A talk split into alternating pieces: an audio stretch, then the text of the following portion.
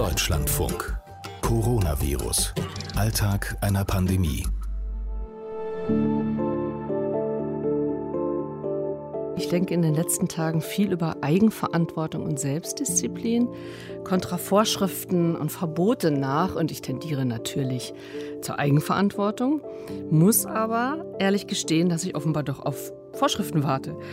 Zum Beispiel, ich muss ab Montag in Berlin, wenn ich die U- oder S-Bahn benutze, eine Gesichtsmaske tragen. Das ist jetzt eine neue Vorschrift. Ich habe auch eine, leuchtet mir ja alles ein. Ich habe mir die genäht. Ich könnte sie also aufsetzen. Aber ich tue es nicht. Ich warte auf die Vorschrift, auf den Montag. Ich bin Katrin Heise. Hallo zur Folge 23 von Coronavirus, Alltag einer Pandemie. Mit Krankenschwester Jana Langer habe ich auch über Selbstdisziplin und Vorschrift gesprochen und sie gefragt, wie es um die Geduld der Krankenhausmitarbeiter bestellt ist. Also in den Kliniken, also die Personen direkt, die vom Arbeiten her betroffen sind, da ist großes Verständnis. Also gut, wir haben auch, muss man ja dazu sagen, medizinisch einfach auch das Wissen, was passieren kann, wenn man eben die Welle hätte nicht aufhalten können. Wir kennen das Krankheitsbild, wir kennen die Auswirkungen auf den Körper, wenn Corona ausbricht. Und insofern ist und war das Verständnis immer da, auch eine hohe Bereitschaft da, einfach mitzuhelfen, um die Abläufe äh, gut zu gestalten und möglichst ohne irgendwelche Katastrophen da äh, durchzukommen.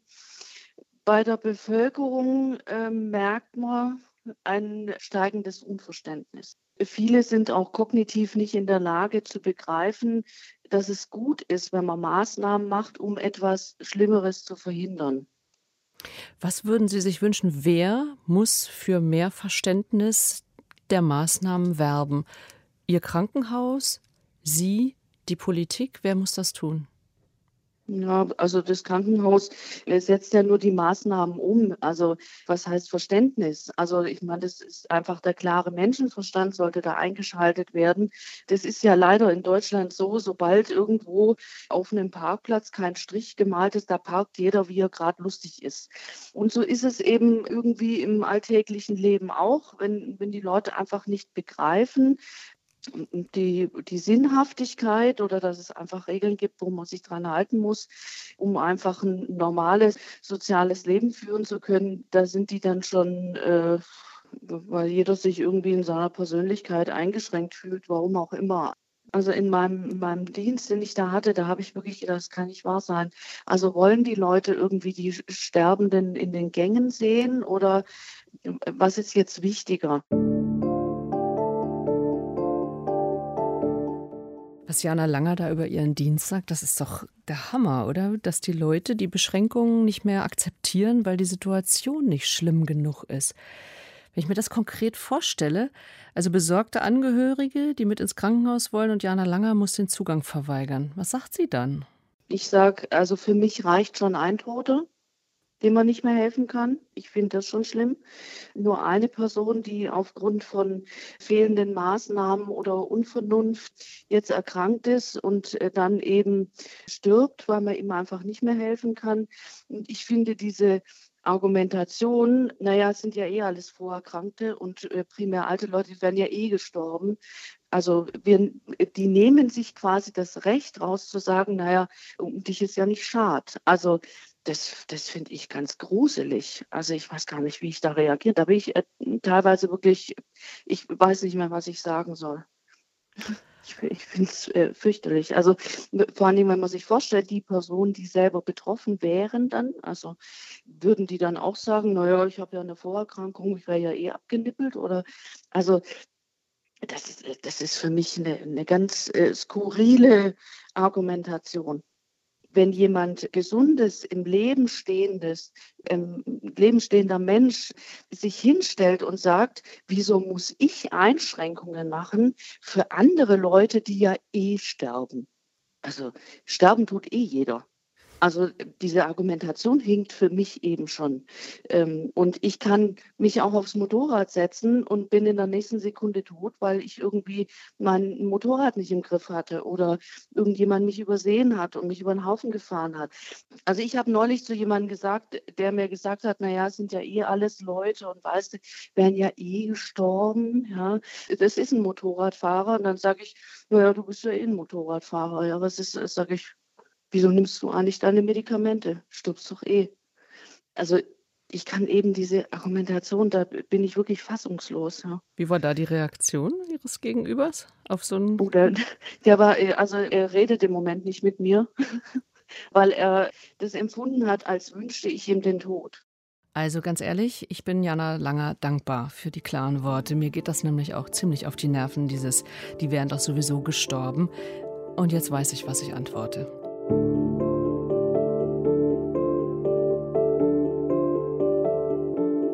Ortswechsel Berlin-Neukölln. Gesundheitsstadtrat Falko Lieke hatte uns versprochen, er meldet sich von der Öffnung des Corona-Abstrichzentrums. Da fiebern wir ja seit vier Wochen drauf. Und dann hat er uns heute vergessen. Hallo, Herr Lieke. Hallo, Herr Kollege. Oh, es tut mir leid. In der ganzen aufgeregten Lage habe ich es total verschwitzt. Herr Lieke, kein Problem. Schön, dass Sie Zeit finden. Wir sind mit Ihnen live auf dem Parkplatz. Sie sind mit mir live auf dem Parkplatz vor dem Estrell in der Ziegrastraße, wo wir unser Corona-Abstrichzentrum heute offiziell eröffnet und eingeweiht haben. Was sehen Sie denn, wenn Sie um sich gucken? Wir haben einen Bürotruck aufgebaut. Das ist ein Anhänger, wo ein Büro eingerichtet ist und die Kollegen dort arbeiten können. Das ist auch eine kleine Küche.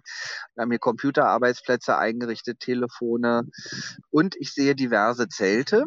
Ein Zelt, da kommen die Menschen an, die zu Fuß oder mit dem Fahrrad hier den Standort erreichen und können sich dort abstreichen lassen. Und der zweite Bereich ist für die Autofahrer, die auf das Gelände rauffahren können. Dann kommen sie hier an ein weiteres Zelt. Dort wird ein Testkit, wie sich das nennt, also ein Stäbchen mit einem Röhrchen drum ausgegeben und es wird erklärt, wie der Selbstabstrich erfolgt. Und dann war es das auch schon. Also kurz und schmerzlos machen wir das hier. Ach, die Leute machen das dann selbst, also führen diese Stäbchen dann selber ein und geben die Probe ja. samt Röhrchen dann wieder ab vor Ort. Genau. Wir haben auf den Selbstabstrich gesetzt, weil wir ganz gute Erfahrungen damit gesammelt haben. Wir erklären natürlich, wie das funktioniert, weil man muss das Stäbchen in den Rachen einführen relativ tief hinten ans Zäpfchen, sage ich mal. Da liegen die Schleimhäute und da muss man etwa für 15 äh, Sekunden die Schleimhäute abstreichen, um dann auch ein Ergebnis zu bekommen. Haben Sie das schon im Selbstversuch? Sie erzählen so kundig davon, ausprobiert? Ja, ich habe es bei mir selber schon gemacht, ich habe es aber auch bei anderen schon gemacht. Von daher weiß ich, wie sich das anfühlt. Sind schon Leute um Sie herum, die sich abstreichen lassen wollen? Ja, wir haben heute am Freitag noch überschaubaren Kundenverkehr. Wir haben 30 Anmeldungen über den Tag verteilt. Aber die Strategie ist ja auch, dass wir nicht überrollt werden von einer Entwicklung, die wir nicht vorhersehen, sondern dass wir schnell reagieren können und dann hier auch mehrere hundert Menschen am Tag auch abstreichen können. Und damit wollen Sie Ihr Gesundheitsamt entlasten? Damit will ich nicht nur mein Gesundheitsamt entlasten, sondern ich möchte auch sicherstellen, dass wenn durch die Öffnung von Schulen, von Kitas, die Spielplätze sollen wieder geöffnet werden, Einkaufszentren, also das ähm, normale Leben, sage ich mal, wird wieder etwas hochgefahren und sich dann eine erhöhte Ansteckungsgefahr ergibt, dass wir dann reihenweise die Menschen hier abstreichen lassen können, um die dann schnell rauszuziehen und zu isolieren, damit sich das Virus nicht weiter ausbreitet. Um gewappnet zu sein, müsste man natürlich auch die Laborkapazität haben, um die Tests dann überhaupt auszuwerten. Ist sie da? Im Grundsatz ist die Laborkapazität derzeit gut verfügbar mit 10.000 Tests am Tag. Wo wir momentan Engpass haben, ist tatsächlich bei den Testkits, also bei den Röhrchen mit den Stäbchen drin. Aber ich bin ganz guter Dinge, dass wir den auch überwinden und dann entsprechend hier auch umfassend testen können. Jetzt würden die Leute ja nicht, äh, wenn sie beim Einkaufen sind, sich entschließen können, äh, dann gehen wir jetzt doch auch gleich mal, wo wir schon hier sind, zum Abstreichen, oder? So läuft es nicht. Nein, so läuft es definitiv nicht. Wir möchten keine Laufkundschaft, sondern das Prinzip läuft so, man kann sich bei einer Hotline melden. Dort wird vom Gesundheitsamt entschieden, ist man ein Kandidat für das Testzentrum. Dann kriegt man einen Termin, dann kommt man hier ins Testzentrum, wird quasi überprüft. Bei den positiv getesteten melden wir uns als Gesundheitsamt sowieso und so versuchen wir auch ein möglichst bürgerfreundliches Verfahren hier zu etablieren. Hm. Sie klingen da ganz stolz und froh. Wir haben das ja auch jetzt über vier Wochen begleitet, wo Sie das angestoßen haben. Vier Wochen. Ich habe den Eindruck, dass ich das woanders doch schneller habe entstehen sehen. Also ich finde, von der Idee bis zur fertigen Umsetzung ist das schon ein ganz guter Zeitplan, den wir hier umgesetzt haben, zumal wir bisher auch in der Lage waren, die Abstreichungen zu machen, die notwendig waren. Also wir sind in keinen Engpass gekommen. Das heißt, wir konnten uns auch die Zeit nehmen, das Konzept in Ruhe zu entwickeln. Wir wollen sicherstellen, uns auf eine Lage vorbereiten, die noch nicht da ist, die aber in Kürze kommen kann, dass wir massenweise Menschen abstreichen, um das Virus einzudämmen. Das ist die, der Auftrag und darum geht's. Da ruft ihn die Pflicht wieder und die heißt in diesen Tagen für Falko Lieke, die Leute, die sich auf Lockerungen freuen, weiter an die Disziplin zu erinnern. Naja, das kann nur im Zusammenspiel gehen. Wir sind ja kein Überwachungsstaat und stellen hinter jedem Bürger einen Ordnungsamtsmitarbeiter oder einen Polizisten. Natürlich geht es darum, dass die Menschen informiert und aufgeklärt sind. Das ist auch unsere Aufgabe, das zu kommunizieren. Aber es wird hier keine vollständige Überwachung und harte Durchsetzung mit dem Bußgeldkatalog geben, sondern da ist auch jeder selber ein Stück weit mit in der Verantwortung. Und ja, das gehört, finde ich, auch äh, mit zu unserer Gesellschaft, dass nicht alle auf den Staat gucken und sagen, na, der wird für uns schon alles regeln und uns alles abnehmen. Nein, jeder muss für sich selber auch gucken, wie er sich selber und auch andere schützen kann. Ich höre immer mehr von Debatten, wo gesagt wird, der Staat, die da oben versuchen uns mit Hilfe von Corona eigentlich nur einzusperren. Begegnet Ihnen sowas auch, solche Verschwörungstheorien? Ja, immer wieder. Ob es nun um Demonstrationen geht, die eingeschränkt werden oder um andere Formen von Versammlung. Äh, mir wurde auch schon mehrfach vorgeworfen, ich würde das Virus benutzen, um unliebsame Einrichtungen sozusagen zu boykottieren und die Menschen äh, abzuhalten, sich zu versammeln, das ist ja alles Quatsch. Das Infektionsschutzgesetz ist ein Grundrechtseingriff, das stimmt. Es hat aber auch seine Berechtigung, sonst hätte der Gesetzgeber sich das nicht überlegt. Und wir exekutieren diese Gesetze. Das heißt, wir führen sie aus, um die Bevölkerung zu schützen. Selbst wenn sich jetzt jemand nicht schützen lassen will, und da müssen sich die Menschen auch ein Stück weit dran gewöhnen. Wir hatten so eine Lage noch nie, jedenfalls noch nicht, dass ich mir, dass ich mich erinnern kann mit meinen 47 Jahren. Und ja, klar, das mhm. ist schon äh, eine Einschränkung für viele. Und besonders viele Einschränkungen gibt es ja in Pflegeheimen. Da ist kein Besuch mehr erlaubt. Da gibt es keine gemeinsamen Essen mehr. Da dürfen die Bewohner sich kaum noch untereinander treffen. Und Allein wenn ich das schon aufzähle, ich mache mir gar nicht vorstellen, wie traurig, wie trist der Alltag da momentan abläuft. Und ich habe heute mit Alexander Blum telefoniert, der leitet ein Pflegeheim in Berlin-Hohenschönhausen und sagt ihm auch, es sind keine Lockerungen in Sicht. Also ich glaube, das wird auch noch eine ganze Weile so bleiben, äh, dass wir da unseren strengen Kurs fahren und da Verantwortung zeigen, eben für unser hochgefährdetes Publikum, was wir haben, ist natürlich immer äh, noch schwer, diese ganzen Einschneidungen sozusagen zu ertragen. Und man merkt auch schon mittlerweile, dass einige Bewohner schon ein bisschen dünnhäutig werden und denken, hm, ich würde jetzt doch meine Angehörigen gerne mal wieder sehen und äh, vermisse die schon. In dem Fall, wenn es wirklich ganz stark ist, dann machen wir schon die Möglichkeit, dass wir dann sagen, okay, kommen Sie vorbei mit einem Mundschutz Mundschutz, der Bewohner bekommt einen Mundschutz und wir gehen in den Garten und dann halten sie den Mindestabstand ein und dann kann man sich persönlich sehen. Aber das machen wir wirklich in großen Ausnahmefällen. Haben Sie vermehrt Diskussionen mit Angehörigen, die dann auch sagen, Menschenskind, die Krankenhäuser sind doch gar nicht so überfüllt, wie uns das angekündigt wurde. Ist das nicht alles ein bisschen übertrieben?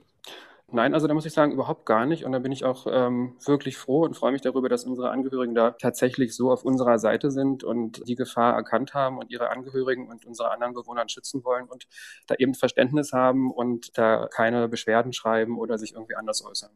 Weil es gibt ja immer mehr diese, diese Verschwörungstheorien, die rumgeistern, Coronavirus ist gar nicht so schlimm, sondern äh, die Politik benutzt das nur, um uns irgendwie ja. einzufangen. Ja, also da habe ich also von den Angehörigen noch überhaupt gar nichts gehört. Also ich persönlich hatte da natürlich von überhaupt gar nichts. Ähm, und von den Bewohnern und von den Mitarbeitern jetzt in diese Richtung kam da auch noch nichts. Mhm. Was ich so ein bisschen mit Sorge beobachte, ist tatsächlich, dass man jetzt so ein bisschen in die Lockerung geht, also was das Leben außerhalb des Pflegeheims sozusagen anbetrifft. Und meine Befürchtung ist, äh, dass es äh, höchstwahrscheinlich oder möglicherweise doch ein bisschen zu früh ist. Umso wichtiger ist es für Alexander Blum, dass er den Bewohnern des Heims Möglichkeiten der Nähe verschafft. Heute war der aktuelle Punkt, dass wir ab nächster Woche oder vielleicht schon ab heute, wenn wir nachher das äh, Tablet und die dazugehörige Hardware, wenn das dann alles läuft, äh, mit unserer Videotelefonie starten können, sodass die Angehörigen von zu Hause mit ihren Angehörigen bei uns im Haus dann über das Tablet und über eine App telefonieren können und sich sehen können. Das ist natürlich eigentlich eine ganz tolle Sache. Mhm. Und werden Ihre Mitbewohner, äh, werden die das zum Teil selber machen können oder ist dann jemand bei Ihnen? Da muss immer jemand dabei sein. Also das machen die Mitarbeiter vom sozialen Dienst, also von der Betreuung. Also auch aufgrund der Hygieneregeln dürfen die äh, Bewohner das Tablet auch nicht berühren und müssen das dann speziell aufstellen. Und wir müssen gucken, ob wir eventuell einen speziellen Raum dafür zur Verfügung stellen oder ob die Internetverbindung hoffentlich so stark ist, dass wir das auch von den Zimmern aus machen können. Das wäre natürlich die beste Lösung. Aber dann sieht man sich endlich mal wieder, ne? Genau. Eins war Alexander Blum noch wichtig, ein besonders schönes Erlebnis der letzten Tage. Wir hatten vorgestern für uns ein Hofkonzert, was sehr toll war. Da waren zwei Mitglieder des Berliner Radio-Sinfonieorchesters äh, und haben auf ihrer Geige gespielt. Und äh, wir konnten da einige Bewohner nach draußen holen, andere haben aus dem Fenster geguckt und das kam wirklich sehr gut an. Coronavirus-Alltag einer Pandemie. Auch diese Folge unseres Podcasts können Sie in der kostenlosen App der DLF Audiothek bekommen oder überall, wo Sie sonst Podcasts runterladen. Mein Name ist Katrin Heise. Bis bald.